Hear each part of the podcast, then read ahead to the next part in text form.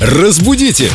Далее! Итак, царь Кощей над златом чахнет. У Димы много денег, он не знает, обменять или Нет, разменять. я попрошу не возводить на меня. Поклеп, доброе утро, Юля. Здравствуйте, Юля. Доброе утро.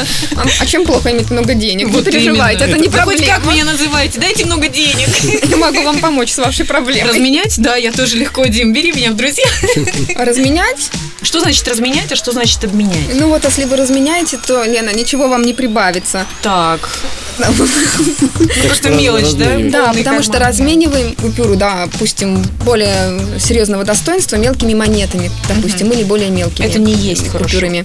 Ну, это не то, что нехорошо. это- Вот это вам ничего не принесет. Да. А если обменять, например, наши рубли, А вот обменивать, да, это мы уже обмениваем одну валюту на другую. и нужно обменивать быстрее, то курсы все растут и растут. Ну, таких советов, наверное, я не встала бы давать в эфире. Я всего лишь скромный Но Юля у филолог. нас филолог и финансист. Нет, нет, я, я филолог. Я переводчик. Если брать, то какую валюту, кстати, Юля? Словарями берите, словарями.